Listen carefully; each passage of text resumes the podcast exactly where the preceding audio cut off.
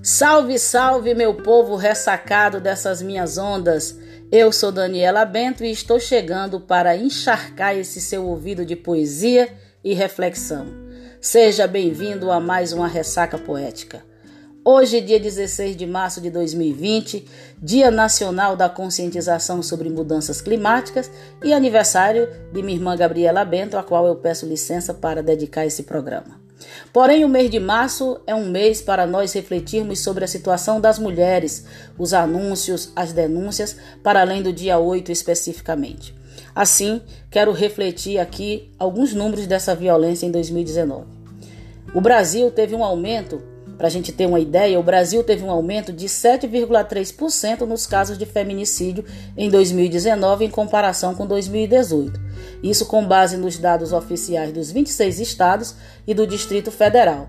Esses dados apontam que 1.314 mulheres foram mortas pelo fato de serem mulheres, uma a cada sete horas em média, um número altíssimo. E a gente interessante é que essa alta ela acontece na contramão do número de assassinatos no Brasil.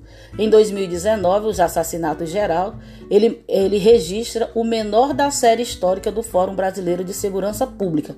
Em 2019, o país teve 19% menos mortes em relação a 2018.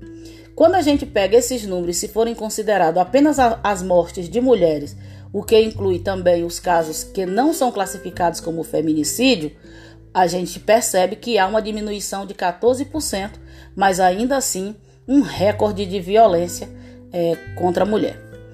2019 foi o segundo ano consecutivo em que o número de mulheres vítimas de homicídio caiu mas que os registros de feminicídio cresceram. Em 2019, houve uma alta de 12% de registro de casos de feminicídio, um número altíssimo, né? Esse levantamento faz parte do Monitor da Violência, que é uma parceria do G1 com o Núcleo de Estudos da Violência da USP e o Fórum Brasileiro de Segurança Pública. Então, diante desses dados, é que nós mulheres seguimos em marchas, campanhas e alertas permanentes em busca da extinção dessas violências. E para isso, vamos criando todos os mecanismos para tocar e sensibilizar a sociedade, para que possamos todos entender que quando uma mulher tomba vítima da violência, ela não tomba só. Tomba seus filhos, tomba sua mãe, seu sogro, sua sogra, seus amigos, seus vizinhos, tomba uma sociedade toda junta. E por isso a nossa luta deve ser encarada por toda essa sociedade. E aí, para a gente ilustrar essa nossa ressaca diante desse quadro tão cruel que é a violência contra a mulher, a gente só pode se apegar à esperança, né? Mas não a esperança parada, a esperança aguerrida. Então eu trago da, de minha autoria o poema Esperançar, que é a esperança aguerrida que nos alimenta diariamente. Essa poesia ela surge exatamente em um momento em que as mulheres, várias mulheres do semiárido, se organizaram para refletir esses números da violência e dali a gente criou essa poesia, onde eu digo assim: Não sei dizer de outro jeito, meu verso não é perfeito. Faço verso e aliança que renova a esperança. Se mostro ou não meu peito, ele pede é por respeito. Toda a nossa insistência pelo fim da violência que gera insegurança vamos na perseverança. Temos a consciência, é por nossa existência.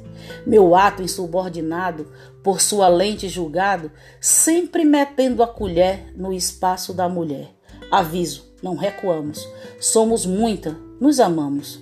Contra o verbo maltratar, conjugamos o esperançar. Verbo novo, diferente, é pela vida da gente para seguir o caminhar. Então vamos juntos, vamos juntas, vamos espalhar amor, vamos espalhar poesia e construir essa sociedade justa, igualitária, fraterna que nós queremos.